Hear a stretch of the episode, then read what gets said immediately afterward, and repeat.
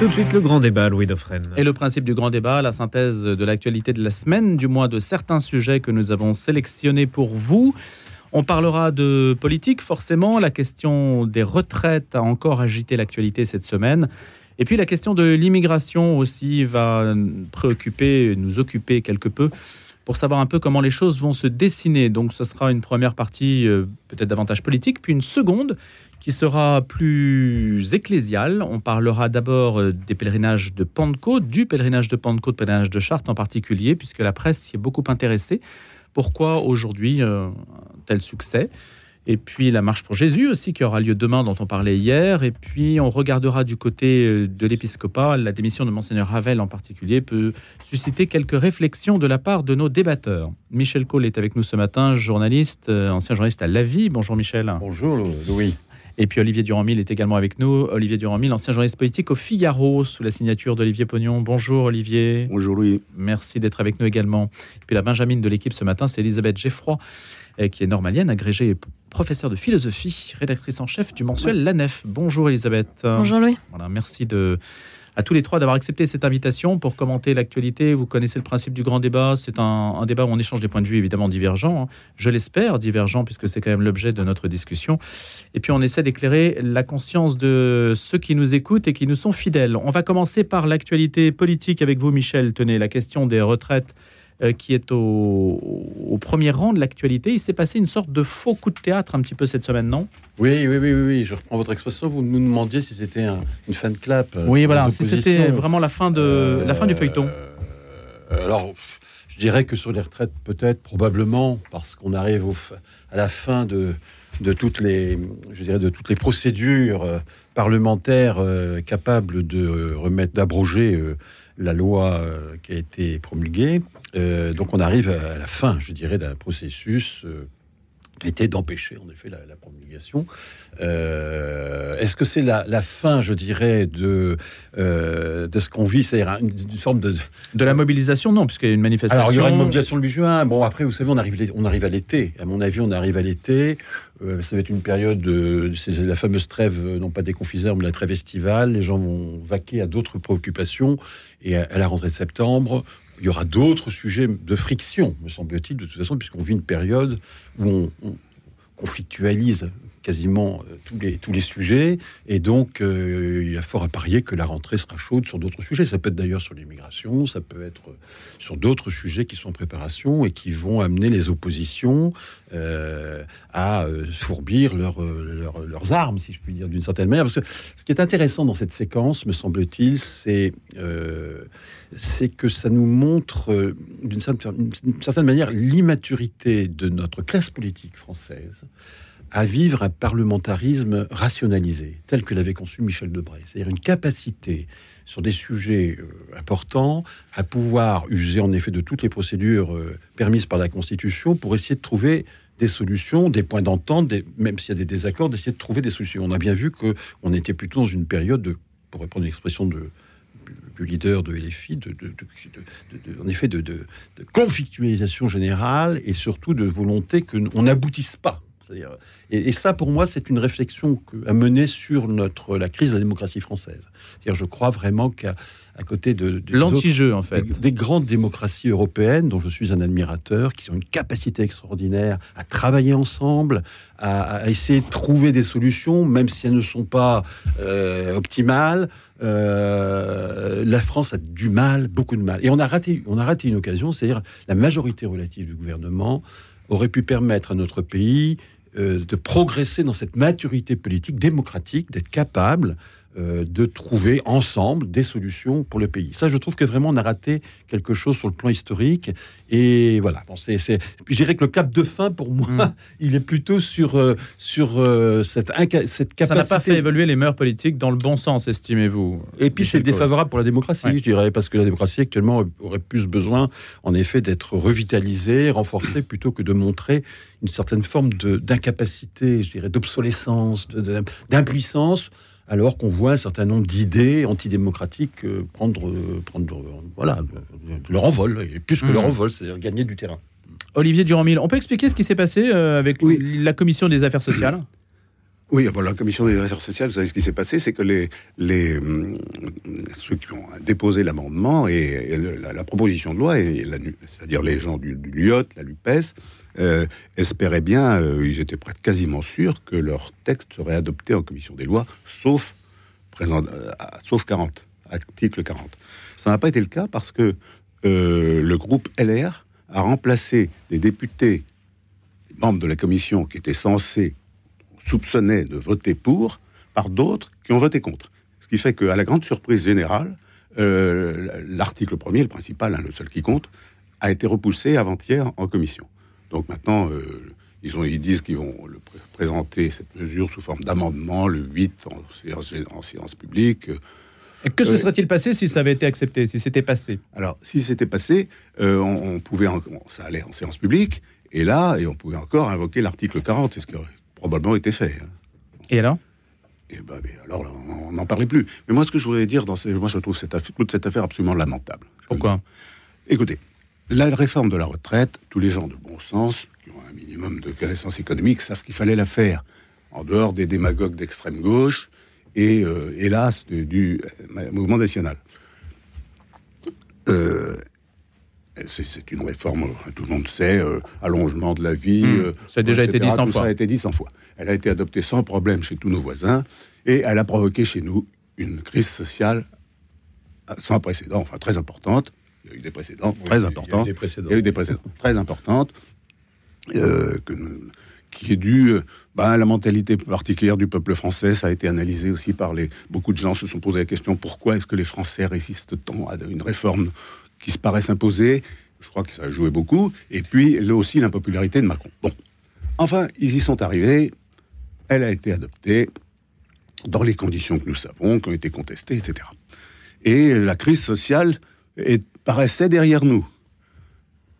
Et là-dessus, il y a un petit groupe parlementaire constitué de gens qui ne ri- qui sont pas d'accord sur tout. hein. Il y a des so- socialistes, des centristes, des gens de Corse, des- Hmm. des Le groupe Lio, hein. le groupe Lio ou Liot, hein, je ne sais pas comment vous dites. hein. euh, qui s'est dit tiens, voilà une bonne occasion de faire parler de nous, de. re- euh, Oui, mais enfin, de c'est légitime. Il a le droit oui. d'exister aussi. Il a le droit de Euh, faire des non, mais, propositions. euh, D'accord, oui, sauf que ceux qui ont déposé les propositions de loi, euh, monsieur de Courson et monsieur Pancher, en particulier monsieur de Courson, il a soutenu la campagne. Il était euh, membre du, du- du- du- du- du comité de campagne euh, de Valérie Pécresse et il s'est associé complètement à son programme, y compris à la retraite à 65 ans. Donc, c'est pour ça que moi, je trouve ça absolument lamentable. Donc vous pensez que c'est une manœuvre et donc Bah, euh, c'est quand même pour faire parler de contradictoire. soi. Ils ont même par derrière, semble-t-il, dit-on parfois, l'idée de vous présenter peut-être un candidat à l'élection présidentielle.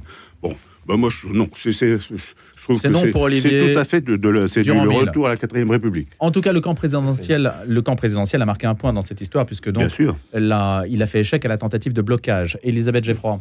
Euh, le camp présidentiel a peut-être marqué un point à court terme, mais ce qu'a révélé toute cette séquence, c'est quand même le, le fait que Macron nous livre aujourd'hui une France qui est de plus en plus irréformable.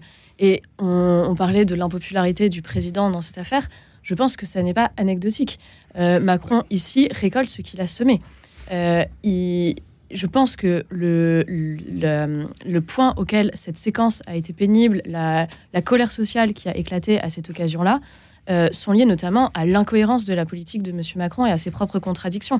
C'est lui qui, pendant le Covid, nous a expliqué le quoi qu'il en coûte. C'est lui qui a distribué plein de tout ce qu'on appelait les chèques Macron dans le euh, cours de l'hiver et du printemps qui ont précédé la présidentielle. Donc on a eu un Macron qui nous a fait sortir de l'argent magique et qui aujourd'hui vient nous expliquer qu'en fait non, il n'y a pas d'argent magique et qu'au contraire, il faut euh, redevenir un peu plus sérieux budgétairement. On peut comprendre qu'il soit devenu assez inaudible et que les gens n'aient pas envie de faire d'efforts quand un président leur a sorti de l'argent de nulle part pendant des années et qu'aujourd'hui il explique qu'il faut se serrer la ceinture. On sait aujourd'hui qu'en plus il avait euh, sous, en tête notamment le- la note Fitch de la France euh, qui, qui est sortie et qui effectivement qui a euh, dégradé la note de la France. qui a dégradé la note de la France, tout à fait. Maintenant, euh, ce qui m'a frappé dans cette séquence, c'est que euh, à la fin, on a quand même accouché d'une taupinière plus que d'une montagne, et pourtant le débat a eu lieu sur les retraites, et vraiment Dieu sait qu'on on en a mangé de ce débat, mais derrière, il y avait deux débats qui étaient complètement liés, à mon avis beaucoup plus fondamentaux, et qu'on n'a pas du tout abordés. Le premier, c'est le débat sur la natalité. Et c'est pas euh, un sujet qu'il faudrait faire entrer par effraction dans le débat des retraites. C'est le sujet central. Si on a un système de retraite par répartition, il faut se demander où sont et où seront les actifs de demain qui vont payer ce système, enfin qui vont financer ce système. Aujourd'hui, la France rentre dans un hiver démographique. Il y avait en 2022 20 000 naissances de moins qu'en 2021. Comme on parle, on part pas de chiffres monumentaux au début, c'est quand même une baisse monumentale, énorme. C'est incroyable qu'on n'en ait pas plus parlé pendant cette séquence-là. Et l'autre sujet, c'est euh, celui du sens du travail. C'est-à-dire qu'on parle des retraites, on parle des retraites, on parle des retraites. Personne n'est venu parler du travail. Le travail aujourd'hui n'est plus abordé que sous l'angle de la pénibilité, de l'après-travail justement, c'est-à-dire des retraites. Et c'est incroyable qu'on soit plus capable de donner collectivement un sens à ce qu'est le travail. On sait que le travail a quelque chose de pénible. Le travail, c'est quelque chose, c'est le moyen qu'a trouvé l'homme pour survivre, pour euh, transformer son environnement, la terre, pour euh, euh, établir sa civilisation, sa survie minimale. On, sait qu'il y a cette pénibilité du travail. Ce n'est un secret pour personne. Adam et Ève le savaient, les Grecs le savaient, tout le monde le sait depuis toujours. Maintenant, l'histoire de la philosophie et notamment le christianisme sont passés par là pour redonner, enfin pour donner en tout cas un sens au travail. Et le travail, c'est quand même aussi ce qui humanise l'homme c'est ce qui développe ses talents, c'est euh, l'effort et la discipline par laquelle il, s'accomplit lui-même. L'homme peut avoir le sens du travail bien fait, ce qui donne un sens à n'importe quel travail. Peggy disait que on peut rempailler une chaise avec euh, le même esprit, le même cœur, la même main qu'avec laquelle on pourrait façonner une cathédrale. Euh, il y a un sens possible. ça, ça n'a pas du tout été abordé, ça c'est sûr. Ça n'a pas fait l'objet d'un seul débat. Hmm. C'est quand même. Est-ce que ça se met euh, une petite réflexion là-dessus pour rebondir sur ce que vient de dire Elisabeth Geoffroy Est-ce que ça se met, est-ce que ça se met dans une proposition de loi? Est-ce que ça peut être discuté politiquement ce sens du travail? Est-ce que ça peut faire l'objet du ça ne peut se discuter d'une initiative parlementaire. Michel Cole ou Olivier Durand. non, je, vous laisse parler. Euh, non, non, pourquoi, hein, pas, pourquoi pas Et puis moi, j'approuve entièrement ce qu'elle a dit, notamment sur le, fait qu'on n'a absolument pas abordé la question de la démographie. C'est évident, mais ça, ça fait 30, 40 ans. C'est pas nouveau. 40 ans qu'en France. On se demande pourquoi. nous, ah bah, ça fait 40 ans qu'en France, c'est un sujet qui est considéré comme fasciste, si vous voulez, parce que. Euh, non, mais c'est idiot. Vous avez une structure qui s'appelle l'INED, qui est quand même censée favoriser la famille. Vous voyez, sous Vichy, on favorisait la famille, donc il ne faut plus favoriser la famille. C'est ça. Euh, travail, famille, patrie, surtout pas. Bon, voilà. Donc, euh, je suis d'accord avec ce que vous dites. Simplement, je mets, je mets une réserve sur votre sévérité pour Macron. Dieu sait que j'approuve. Je, suis très sévère sur tout ce qu'il fait en dehors de l'économie, euh, sécurité, immigration, tout ça. Mais sur le, sur le Covid, bah, il a tâtonné comme tout le monde, tous les pays. Bah, on va pas ouvrir le dossier du Covid. Hein. On a tous fait n'importe hmm. quoi. C'est pour dire, pour dire simplement que faut pas l'accabler là-dessus. Voilà, moi semble-t-il. Voilà.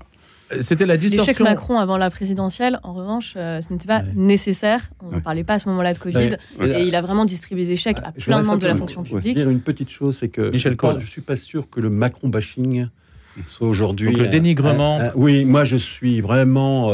Je trouve qu'on en a soupé, quoi. C'est comme si.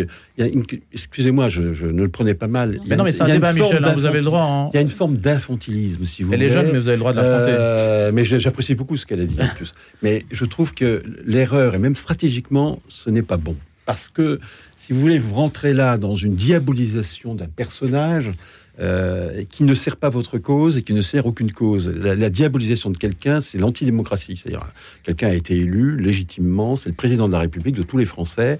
Vous pouvez ne pas être d'accord, je crois que, mais ne considérer que tous les malheurs du monde, tous les malheurs de la société viennent de quelqu'un qui est là depuis six ans, ça me paraît un peu. Si non, mais la question qui peut se poser, en revanche, c'est de euh, savoir c'est la, non, mais la part de rejet du président par rapport à ce dossier. Quand vous regardez les enquêtes d'opinion, il n'est pas pu rejeter que Sarkozy, Hollande, n'en parlons pas, et même Chirac. Il faut quand même se souvenir que Jacques Chirac a été élu euh, pour son deuxième mandat avec des gens qui allaient euh, voter avec des passes à linge sur le nez, et il avait fait au deuxième tour 18% et demi. Et à l'époque, personne n'a fait de procès en légitimité de Jacques Chirac. Donc, je crois qu'il faut, faut, quand même avoir l'histoire en tête. Je crois que le chef de l'État actuellement est un des présidents qui a un socle électoral puissant qui, euh, et qui a été élu quand même très largement. Alors c'est sûr qu'au deuxième tour, les gens qui ont voté pour lui n'acceptaient pas tout son programme, mais tous les présidents ont, ont été élus comme ça. Il faut quand même le rappeler. Mmh. François Mitterrand a été élu en 1980 grâce aux voix de la droite.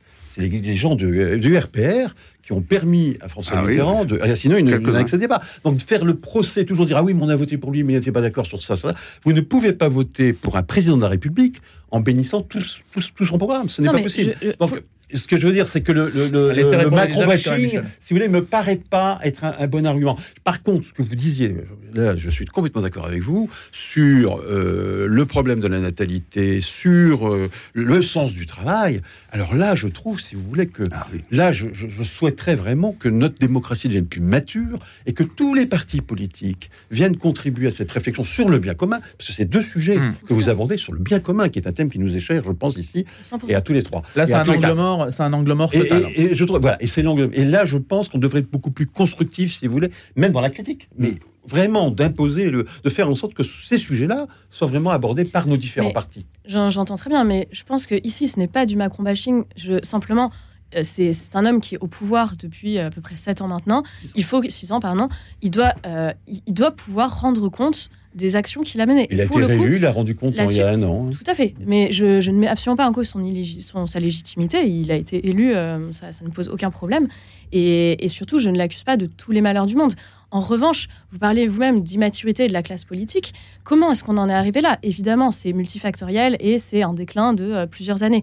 Mais Macron est quand même celui qui est arrivé sur la scène politique en disant je ne veux plus de clivage gauche-droite. La France a quand même fonctionné sur ce clivage gauche-droite qui avait beaucoup de défauts, mais qui permettait à deux camps euh, ou à deux camps et leur déclinaison de s'affronter sur un pied d'égalité. Macron est arrivé en disant Moi, j'incarne le camp du progressisme, les autres sont des réactionnaires, les autres sont ceux qui sont contre le progrès. Il a tout polarisé autour de lui, il a voulu jeter, enfin, euh, lancer un grand coup de pied dans la fourmilière. Aujourd'hui, l'immaturité du débat est notamment due à ce geste-là. Hmm. Il a, il a Il a dit, voulu repeindre la maison, mais la maison bien. est un peu je suis vermoulue. le camp du bien, tous ceux qui Mm. sont en face de moi ne sont que populistes, forcément, derrière, ça polarise et ça Mm. durcit les positionnements. Et on, a, on, est- on hérite de la classe politique qu'on a aujourd'hui et notamment des clivages qu'on Mais a en même temps, ce- ce- cette stratégie a bien montré qu'en effet, il y avait, il y avait euh, un, camp, qui ne voulait pas aller dans cette démarche d'une démocratie, de travailler entre gens de droite et gens de gauche. Parce que vous avez quand même chez Macron des gens qui viennent de la droite et qui viennent de la gauche. Entre Darmanin et Gabriel Attal, c'est pas les mêmes itinéraires, mais pas du tout, et pas du tout les mêmes schémas. Et ces gens travaillent ensemble. sûre- je ne travaillent suis- ensemble. Je D'accord, ne suis pas ensemble. sûre que ce soit bon pour Euh, non, la clarté du débat public. Je, je, je conviens avec vous que d'avoir un président centriste, parce que là, on a un président centriste, si vous voulez, d'une certaine manière, il Oui. travaille avec des gens de droite et des gens de gauche. Et c'est vrai que ça cristallise les oppositions, mais on aurait pu penser que justement l'élection de Macron de, euh, incite les partis politiques à travailler. Ce que j'accuse, moi, c'est le manque de travail de la droite. Oui, mais ce que dit, française, euh, Michel- gauche, ils n'ont pas travaillé. Ce que dit la, droite, la droite a montré qu'elle était capable de travailler euh, ces Les- dernières semaines sur l'immigration. Alors justement, Mais ça, nous amène reste- à, à notre reste, autre je- sujet. Vous beaucoup piqué chez Marine Le Pen. hein. On, on va justement embrayer sur ce sujet, Elisabeth, précisément sur la question de, de l'immigration, de savoir comment ça va se passer maintenant, puisqu'il y a des négociations Négociations. de cuisine parlementaire, un petit Oui. peu pour savoir, est-ce que vous pouvez nous, nous, planter un petit peu le décor. Est-ce que ça va être comme euh, le scénario des retraites, ou est-ce que les choses vont se jouer différemment? Est-ce que les, petits partis, maintenant, hein, les LR, ont la, clé du macronisme?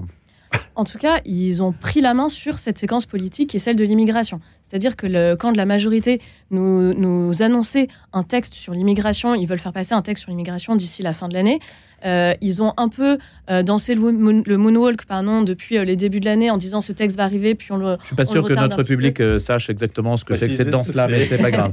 C'est une danse de Michael Jackson qui consiste à reculer, notamment à faire semblant d'avancer, Voilà. mais de reculer en réalité. C'est Euh, pas et mal comme c'est- image.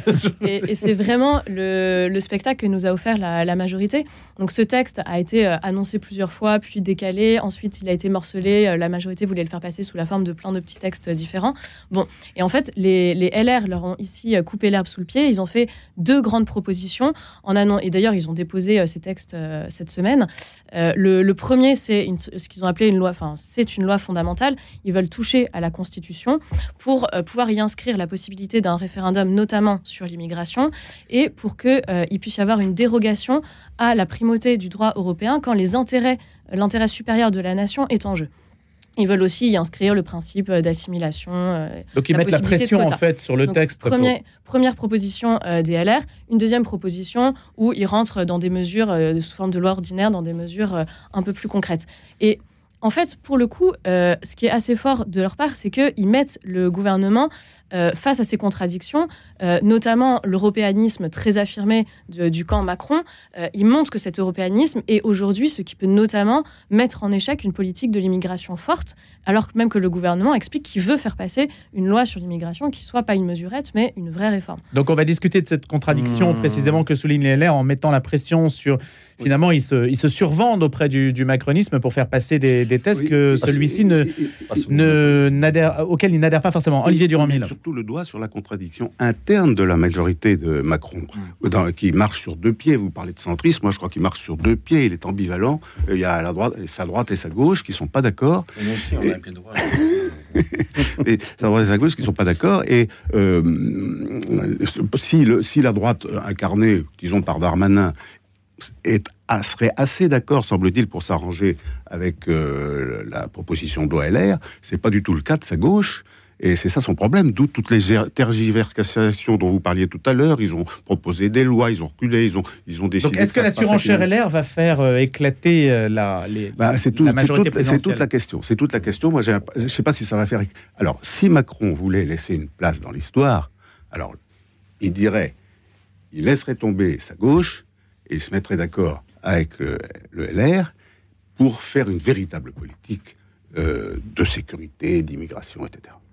Mais euh, je pense qu'il ne le fera pas. Donc euh, non, ça. Pourquoi?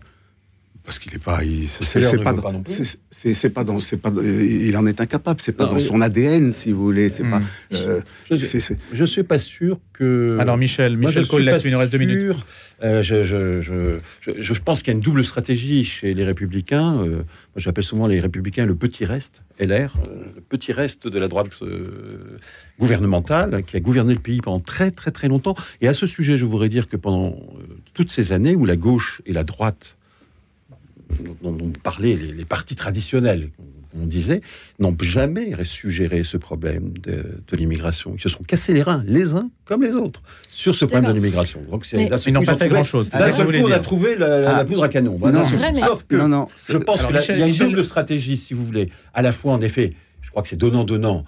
Le gouvernement a eu besoin des l'air, ça a été dur pour les retraites, ça a été très très dur. Il y a même eu des gens qui étaient Donc il va lui renvoyer l'ascenseur. Il y a une sorte de renvoi d'ascenseur, me semble sur le problème de l'immigration. J'ai écouté Ciotti la fois dernière à la télévision, c'était très net. Bon, mm. ça. Mais je pense qu'il n'y a pas que le macronisme dans le viseur. Il y a le Rassemblement national. Parce que quand on regarde bien ah les bah, propositions. Euh, du, de, LR, il y en a on parle, euh, deux ou trois qui viennent directement du programme de Madame Le Pen. Et là-dessus, je dirais, là aussi, il y a un manque de méditation de l'histoire à chaque fois qu'on court derrière le Rassemblement national, on perd les élections. Mais à chaque fois. En l'occurrence, ils ont parce que l'électeur dit ah, moi je préfère l'original à la copie. Et c'est à chaque fois la même chose. Donc on va faire monter le Rassemblement national aussi grâce à ce. ce ici, ce que les médias. Ce que les médias ont ici très peu dit, c'est que l'original en l'occurrence, c'est le programme de Valérie Pécresse ils empruntent, ce que ils empruntent ces mesures au programme présidentiel de Valérie Pécresse. Très essentiel. En, tout cas, ici, il ne s'agit pas de copier-coller le RN. Je pense que fondamentalement, en tout cas, ce qui va rendre très difficile un accord, c'est une différence philosophique de vision entre les deux camps qui doivent négocier ensemble, à savoir les LR et LREM. Fondamentalement, LREM a une vision du pays qui est celle du village-monde. Ce qu'ils veulent, c'est un pays peuplé d'Inuits. Peut-être, mais les LR, je pense là-dessus, ont moins oublié que pour être un pays, il faut avoir des frontières. Et il n'y a de politique que sur un territoire donné. et ce territoire nécessite des frontières. On n'a pas d'espace politique si on n'a pas un territoire sur lequel appliquer cette politique. Allez, malheureusement, euh, le temps a passé sur ce sujet. Désolé. Michel Cole, Olivier Durand-Mille et Elisabeth Geffroy. On se retrouve juste après les infos sur d'autres sujets, en particulier avec les EO.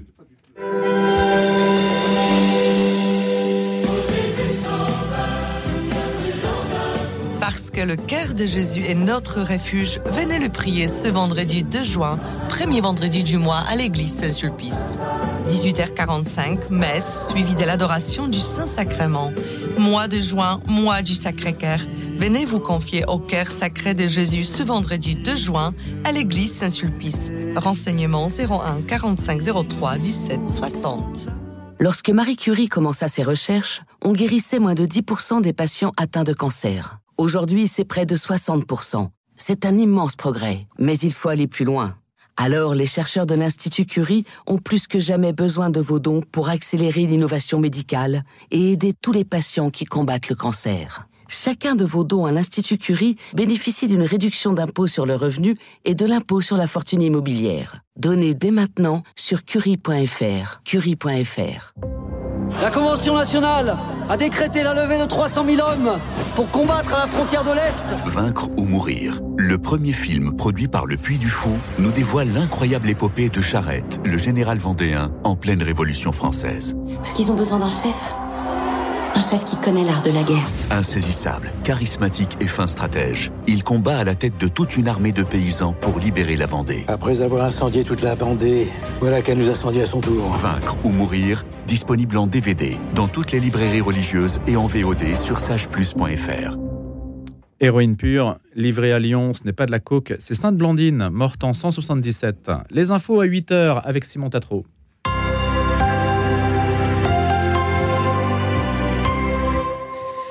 Le Congrès américain a accepté ce jeudi de suspendre le plafond de la dette et donc d'écarter in extremis la menace d'un défaut de paiement des États-Unis. En fin de soirée, le Sénat a adopté un projet de loi déjà approuvé à la Chambre des représentants. Ce texte, fruit de longues tractations entre le président Joe Biden et le camp républicain, permettra à Washington d'honorer ses paiements jusqu'à début 2025. Selon le Trésor américain, la première puissance économique mondiale n'avait que jusqu'à lundi pour éviter la banqueroute.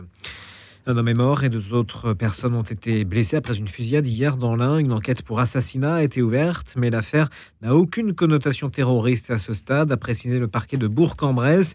En fuite dans le secteur, l'auteur s'est finalement rendu aux forces de l'ordre ce jeudi peu avant 15 heures. Le mis en cause, âgé de 29 ans, reconnaît être à l'origine des tirs, mais prétend simplement s'être défendu, a précisé Sophie Topin, procureure de la République adjoint, dans un communiqué. L'enquête ne fait que débuter, rappelle Sophie Topin, et doit désormais déterminer les causes de ce différent et les liens entre les différentes personnes impliquées. Le Conseil d'État a donné au gouvernement deux mois à partir d'hier jeudi 1er juin pour prendre l'arrêté mettant en place le contrôle technique pour les deux roues motorisées conformément à une disposition imposée au niveau européen mais jamais mise en pratique par la France. Le ministre délégué au transport Clément Beaune a immédiatement réagi affirmant dans un communiqué que le gouvernement appliquerait bien entendu la décision du Conseil d'État et que lui-même préciserait dans les prochains jours le calendrier et les modalités du contrôle technique. La Direction générale de l'aviation civile a demandé aux compagnies aériennes d'annuler un tiers de leurs vols à Paris-Orly mardi 6 juin en raison de la participation de contrôleurs aériens à une grève contre la réforme des retraites. Ces suppressions préventives ont également été requises pour un vol sur cinq en provenance ou à destination des aéroports de Lyon, Marseille, Nice, Toulouse, Bordeaux et Nantes, a précisé la DGAC dans un communiqué publié hier en prévenant que des perturbations et des retards supplémentaires étaient probables. En déplacement hier à Angers et Laval, Elisabeth Borne a effectué une série d'annonces afin de renforcer les solutions de garde de jeunes enfants. La chef du gouvernement a notamment promis la création de milliers de places en crèche supplémentaires, l'amélioration de la qualité d'accueil et un nouveau rôle pour les communes. Mais ces mesures laissent sceptiques les professionnels du secteur. Un mot de sport et de tennis. Cette fois, il n'y a plus français Roland Garros. Après un mercredi noir marqué par l'élimination de six tricolores, le tennis français s'est une nouvelle fois tristement fait remarquer avec un autre zéro pointé hier, porte d'Auteuil. Pour la troisième fois dans l'histoire de Roland Garros, aucun joueur français ne sera en lice au troisième tour dans le tableau féminin et le tableau masculin. Il s'agit d'un triste record égalé. On termine avec un mot de culture. On l'a appris ce matin, la disparition de l'humoriste Guillaume Batz à l'âge de 36 ans. Il était atteint de la maladie des os de verre. Le grand débat. Le grand débat. Louis Dauphren. À présent, on va parler du succès du pèlerinage de Pentecôte. Vous savez que vous avez peut-être vu à la télévision, d'ailleurs, les reportages plutôt favorables sur le pèlerinage organisé par Notre-Dame de Chrétienté entre Paris et Chartres. Et cela intriguait beaucoup les journalistes de voir pourquoi autant de jeunes euh, étaient euh, sur les routes de Chartres, tout simplement pour marcher, et puis aussi... Euh, était favorable à l'idée d'assister à la messe en latin Voilà, c'est une question qu'on va poser avec Elisabeth Geffroy qui dirige la nef, Olivier Durand-Mille, ancien journaliste au Figaro, Michel Cole, ancien journaliste à La Vie. Et puis on parlera aussi peut-être un peu de la marche pour Jésus qui se déroule demain dans les rues de Paris, qui rassemble des protestants évangéliques. Autre sujet, les questions ecclésiales autour de la démission de Monseigneur Ravel qui continue de poser beaucoup de questions sur la difficulté à être évêque en France aujourd'hui. Elisabeth Geffroy, on va commencer avec vous peut-être sur cette question du pèlerinage euh, de Chartres et puis du regard surtout que les médias ont pu porter sur cet événement. Euh, oui, alors pourquoi un tel succès? C'était la question euh, qu'on se posait. je pense que le, un des premiers éléments de réponse, c'est tout simplement la soif d'exigence qui anime tous les jeunes qui ont participé à ce pèlerinage. Saint-Exupéry disait Je hais mon époque de toutes mes forces, l'homme il meurt de soif. Euh, je pense que ce qu'apportait ce pèlerinage euh, à ces jeunes, tout simplement, c'est une oasis où s'abreuver dans un monde très horizontal qui est effectivement un désert spirituel. Et, les jeunes présents euh, montraient que non seulement ils avaient une, soif de transcendance, une soif de rencontrer Dieu, mais aussi de, l'aborder par la face nord, si, si j'ose dire. il fallait marcher 100 km, c'était des, façons de prier qui, ne sont pas les, plus euh, accessibles. Hein. C'est euh, des rosaires, euh, des oraisons en silence, des veillées de prière de nuit, des, des, topos à écouter, la messe en latin, enfin la messe tridentine, etc. c'est assez intéressant. Le même Saint-Exupéry disait qu'il faudrait faire pleuvoir quelque chose qui ressemble à des chants grégoriens sur notre époque pour abreuver un peu tous ces esprits, toutes ces âmes. c'est peut-être ce qu'a proposé Notre-Dame de chrétienté à, à, tous ces jeunes ce week-end.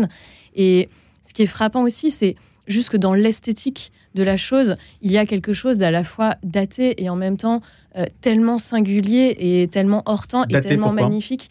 Daté, pas, ah, daté, euh, pas euh, l'athéisme.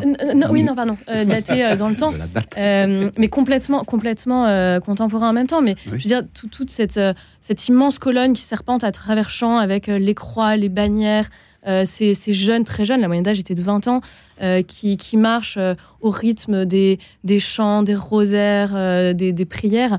Il y a vraiment une esthétique, c'est la piété populaire, il y, a, la beauté, effectivement, de cette tradition du pèlerinage sur les pas de Charles Péguy, qui est assez extraordinaire.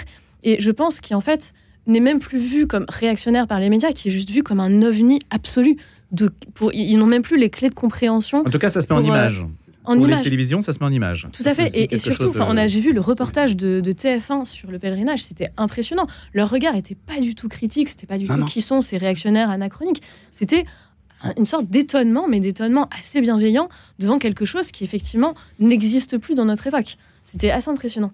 Alors voilà, des jeunes sur les routes de Chartres. Michel, Michel Cole, vous êtes euh, plus d'une ah, école un peu différente. Oh non, je dirais pas ça, parce que vous savez, moi j'aime beaucoup le chant grégorien. Donc euh, justement, je... est-ce que c'est pas un peu surprenant quand même? Non, pas du tout. Euh, je vais vous dire pourquoi je suis pas surpris. la première, c'est que on peut être de gauche et aimer le chant grégorien, et on peut aimer, être de droite et aimer la messe dite en langue vernaculaire.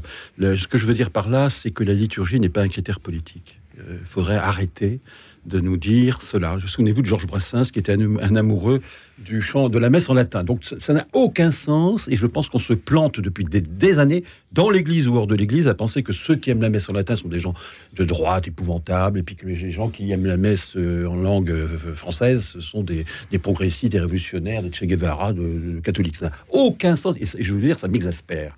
Ça m'exaspère parce que moi, je, J'aime beaucoup le chant grégorien, j'écoute du chant grégorien, je vais dans des monastères où il y a du chant grégorien. Pour autant, euh, voilà, je ne suis pas classé, comme vous dites. Euh, dans, euh, ah non, mais moi je ne classe personne. Voilà, non, non, mais je, je, veux dire, c'est assez agaçant. Surtout c'est intéressant ce que, ce que vous venez de dire, parce que en effet, il y a une certaine fascination du monde extérieur sur euh, ce, spectacle. En gros, c'est une forme de spectacle qui est donné. On peut constater que c'est spectaculaire. C'est spectaculaire. comme, les, comme les grandes manifestations. Euh, aujourd'hui, on a soif de beauté, ce que vous disiez. On a, on a besoin, je crois, d'émerveillement. Et je pense que la liturgie, la liturgie est euh, le point d'orgue de l'émerveillement de la foi. C'est voilà. Après, il y en a qui l'aiment comme ça, il y en a qui l'aiment comme ça. Il faut, faut vivre cette diversité-là. Moi, je suis très œcuménique. Je dialogue beaucoup avec des protestants. Je ne vois pas pourquoi je ne serais pas œcuménique dans ma propre église avec des gens qui aiment des rites différents. Je crois qu'il faut arrêter cette guerre des rites qui est stérile, imbécile profondément imbécile. Et le Concile Vatican II a quand même dit que la liturgie était le sommet du témoignage de la foi. Maintenant, Michel, ce que je veux dire, alors, je, hum. c'est que euh, moi, ça ne m'étonne pas, cette soif de, beauté, de spirituel, dans euh, ce monde euh, normalisé, uniformisé, consommateur. Je crois qu'il y a un besoin de gratuité, il y a un besoin de... Voilà, et ça, ça, ça se ressemble beaucoup, très fortement. Alors, le, seul problème, je crois, de, de moi, je n'aime pas dire le retour du sacré, parce qu'il a toujours existé. Moi, je crois beaucoup à l'homme religieux. L'homme est profondément religieux, même s'il se dit athée, ou s'il se dit euh, laïque, euh, même laïcisme, M. Mélenchon, par exemple. Je pense qu'il a quelque chose en lui euh, de religieux. Il ne le sait peut-être pas, ou il le sait, parce qu'il est intelligent. Mais il en parle en antenne. il, le sait, il sait le faire, et oui, il sait le dire. Voilà, bon, voilà.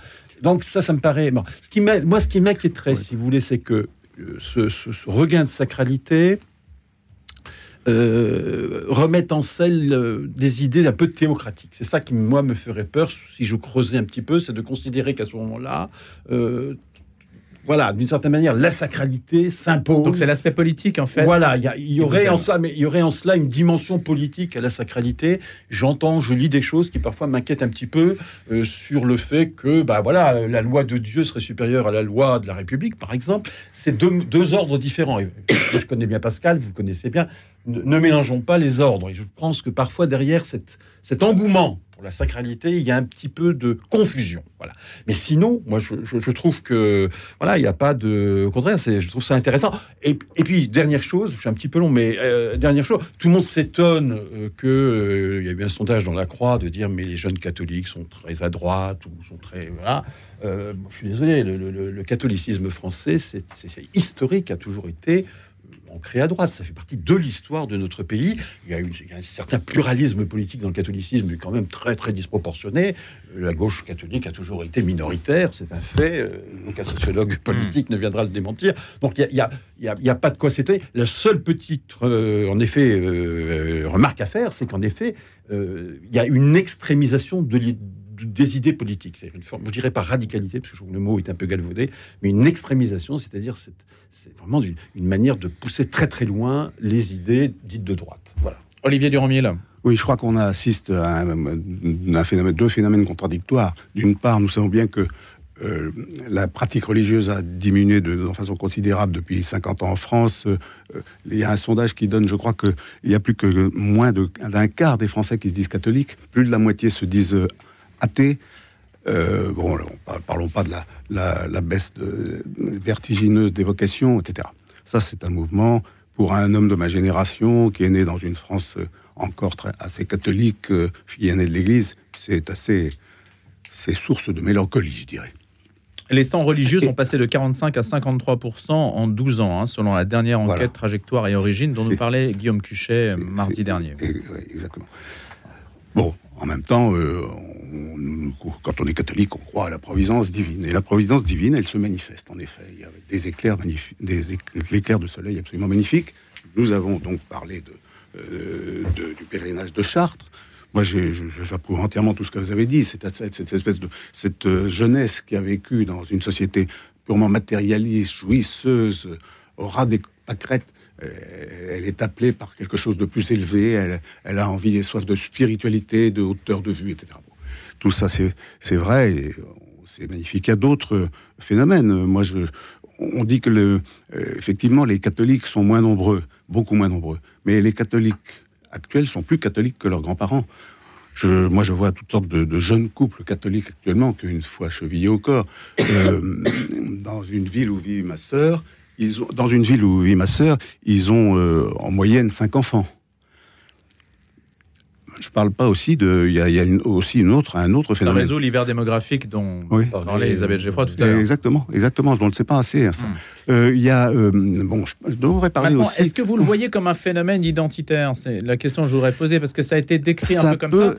Est-ce que chacun finalement devient très militant dans une bulle qui, qui permet de se rassurer aussi hein, Les protestants, c'est un peu la même chose. Si on parle de la marche pour Jésus, après tout, il y a une sorte de démonstration de force qui permet aussi de se tenir chaud et, de se compter. Ça pourrait être vu comme ça s'il n'y avait pas en même temps toutes sortes d'actions de générosité, de dévouement, de bénévolat, etc., qui se développent tout autour. Hein.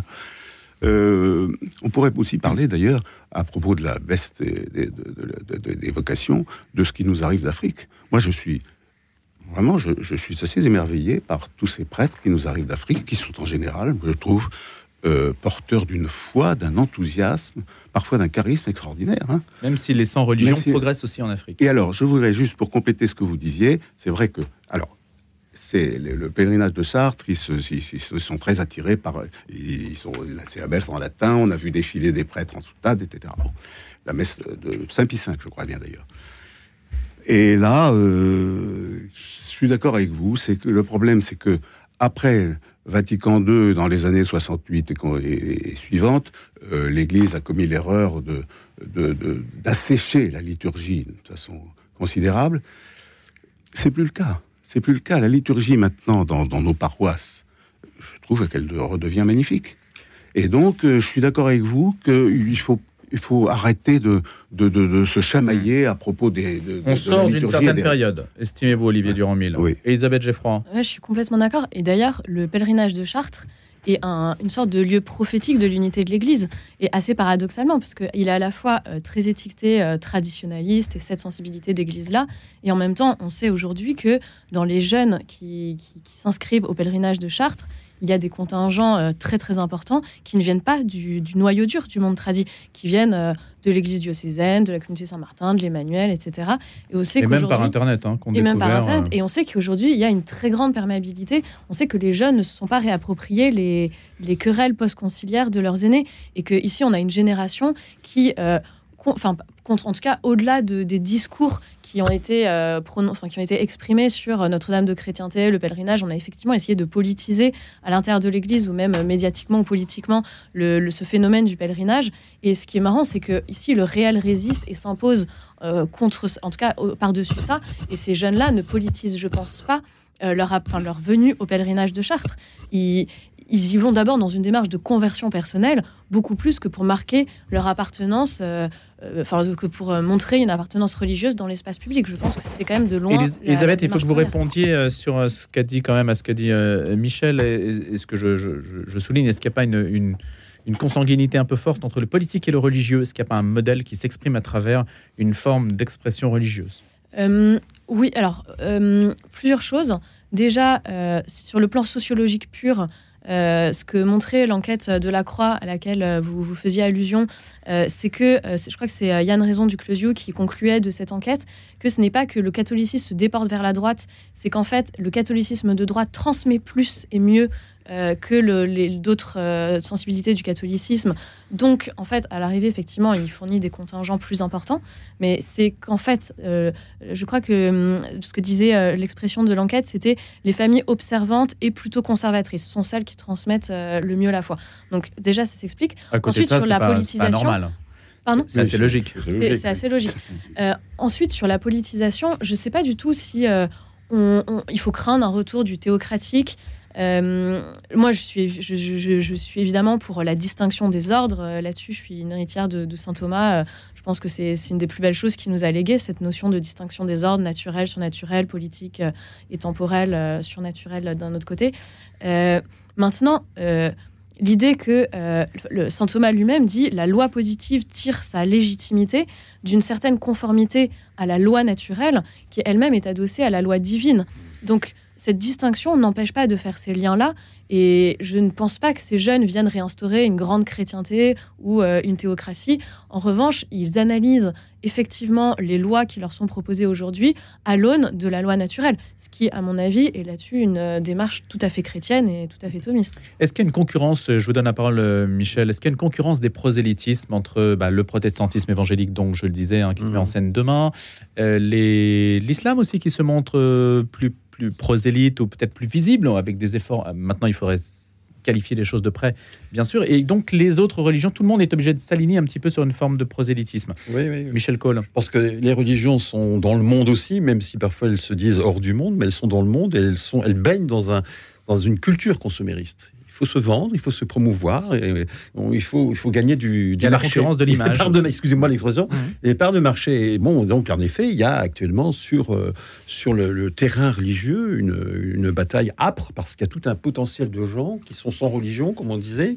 qui cherchent, qui tâtonnent, qui sont attirés tiens, par euh, une super belle messe pontificale là, une procession là, ou un, rassemblement évangélique là, parce que d'un seul coup, on a l'impression qu'il y a l'effusion du Saint-Esprit qui, qui, est en train de faire merveille. Et, et voilà, donc je, crois que voilà, il y a, une cour, il y a, oui, il y a, un marché, quoi, d'une certaine manière, et c'est pas très étonnant parce que on, est dans cette société-là. Je voudrais revenir sur ce que vous disiez que je trouve vraiment très intéressant. J'aimerais bien vous revoir pour discuter avec vous d'ailleurs.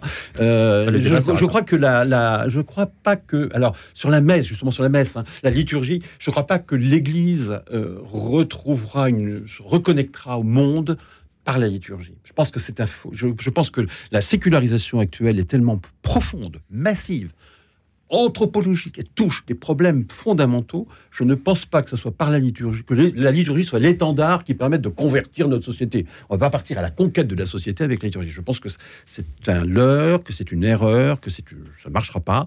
Et je pense que l'abîme qui sépare euh, notre christianisme, auquel nous sommes tellement attachés, le catholicisme, à la, à la société française, à la société européenne, parce que le problème n'est pas que français, est beaucoup plus profond, abysse, beaucoup plus, euh, et que ça va nécessiter vraiment, vraiment, vraiment. Qu'est-ce qui peut reconnecter alors pour vous, Michel, si ce n'est pas cette capacité, cette capacité à, réintéresser les gens au message évangélique, cette capacité à considérer que le Christ est le, est le sens de sa vie, la capacité de, de retrouver dans le christianisme une jeunesse, une vitalité. Vous parliez de Peggy, un autre jeunesse. Retrouver cette. Mais lui, il l'a fait à une époque donnée, à un moment critique de, basculement aussi civilisationnel, pas du 19e au 20e siècle, voilà, avec la guerre 14-18. On vit un moment de basculement euh, colossal.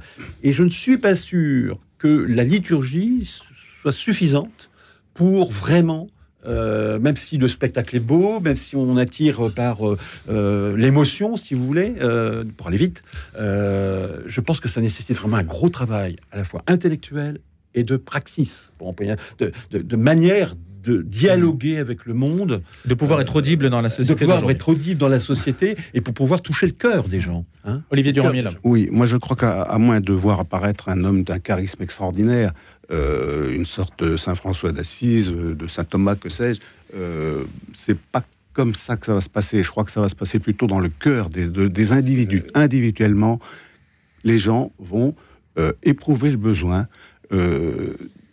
du sacré, du, du transcendant. Hmm. Du, mais le sacré, ça peut être n'importe quoi. Hein. oui, oui, mais ils vont, oui, mais alors voilà, justement, ils vont s'apercevoir et ils vont s'apercevoir progressivement que euh, c'est plus satisfaisant du côté du catholicisme. Pourquoi? Parce que euh, c'est dans l'évangile qu'on trouve aimez-vous les uns les autres. C'est dans l'évangile qu'on dit euh, ce que vous avez fait au plus petit d'entre les miens, c'est qu'à moi que vous l'avez fait. C'est pas, excusez-moi, c'est pas dans l'islam, c'est pas, c'est pas dans le bouddhisme. Vous voyez. Donc, il y a une offre, une offre que vous estimez mieux disante. Mais je voudrais, je voudrais lier la chose. Il nous reste quelques pas minutes. beaucoup ces expressions commerciales. non, non, mais je ah sais, je sais, mais, mais la réflexion de Michel sur la société consumériste bah n'est pas, anodine. Je voulais quand même, il y, a, une question aussi d'image inverse qui, passe dans la société, qui est celle quand on a vu par exemple la démission de monseigneur euh, mm. euh, Luc Ravel euh, de l'archevêché de Strasbourg. Et, si on relit ça rapidement, on n'a que quelques minutes à, d'autres démissions épiscopales. Il y a cette image-là qui, atteint aussi celle de, l'Église de l'Église catholique quand même, hein, qui, est assez, forte cette image. Hein. moi, le fond de ma pensée, je vais peut-être être choqué, mais le fond de ma pensée, c'est qu'on a un pape excellent dans main domaine, et Dieu sait que je, je trouve admirable euh, dans main domaine, euh, mais c'est un pape qui, qui, qui, a la particularité par rapport à ses prédécesseurs, et quand je dis ça, je remonte même à, Jean 23 et Paul VI, qui étaient des grands amoureux de la France, c'est que euh, il connaît pas bien le pays, ah et que la France lui apparaît quand même un peu un pays étrange, notamment le, la question de la laïcité, il a vraiment beaucoup de mal à comprendre. Ah. Bon, alors ça c'est un fait, mais ce qu'on remarque, c'est qu'il y a eu beaucoup de couacs de nomination hmm. Depuis plusieurs années. Je ne reviendrai pas sur la tragique affaire de l'archevêché de Paris, je ne reviendrai pas sur d'autres situations compliquées où on a l'impression que les nominations euh, n'ont pas toujours correspondu au terrain, au territoire, aux aspirations des Indiens. Enfin, il y a un problème, en tout cas, ça pose le problème des nominations épiscopales. Pour moi, il y a un réel problème qu'il va falloir sans doute, euh, lors d'un prochain synode ou je ne sais pas, le prochain pontificat, régler ce problème. Les nominations épiscopales ne, ne fonctionnent pas bien et on a beaucoup trop de couacs. Euh, qui se répètent, en particulier dans notre pays. Quoi. C'est, un peu euh, voilà, surprenant. Elisabeth Geffroy, sur ce, sur ce dossier-là, très rapidement euh, Oui, très rapidement. on ne on peut pas effectivement rentrer dans le contenu du dossier, parce que dans le communiqué, Monseigneur Ravel lui-même ne donne aucun... Enfin, ne rentre pas dans le vif du sujet, donc ne souhaite pas donner le contenu du dossier. Rome ne l'a pas fait. On, on connaît les rumeurs, les bruits de couloir, mais je pense qu'il ne convient pas de parler du contenu, puisque effectivement, là-dessus, ça appelle notre prudence et notre pudeur. Euh, étant donné euh, la, réaction de Rome et de Monseigneur Ravel, reste que euh, ce qui est, enfin, tout ça a révélé quand même des, des divisions au sein du diocèse de Strasbourg mmh, mmh, qui sont mmh, tout simplement tristes à constater et qui, malheureusement, me semblent être révélatrices d'un certain climat aujourd'hui dans l'Église, où on a quand même un peu l'impression que les divisions s'aggravent qu'on on assiste à une polarisation, à un durcissement des, des, positionnements des uns et des autres au sein de l'Église. Et euh, tout ça, à mon avis, est nourri par un, climat de euh, trouble doctrinal et de confusion relative euh, dans, dans, la parole même de l'Église. Et, ici, on sait mmh. que quand euh, mmh. la parole est peu claire, euh, elle ouvre la voie à plus de disputes. Euh, et, aujourd'hui, malheureusement, on peut constater ces dissensions grandissantes dans l'Église. Merci beaucoup à tous les trois d'avoir participé à ce débat. On doit malheureusement se quitter et l'abréger. Michel Cole, journaliste, Olivier Durand-Mille, journaliste également, au Figaro pour Olivier Durand-Mille et, et à la vie pour Michel Cole, et puis Elisabeth Geffroy qui dirige la rédaction de l'ANEF. Merci beaucoup à tous les trois et à bientôt. Retrouvez le podcast de cette émission sur le www.radionotre-dame.com.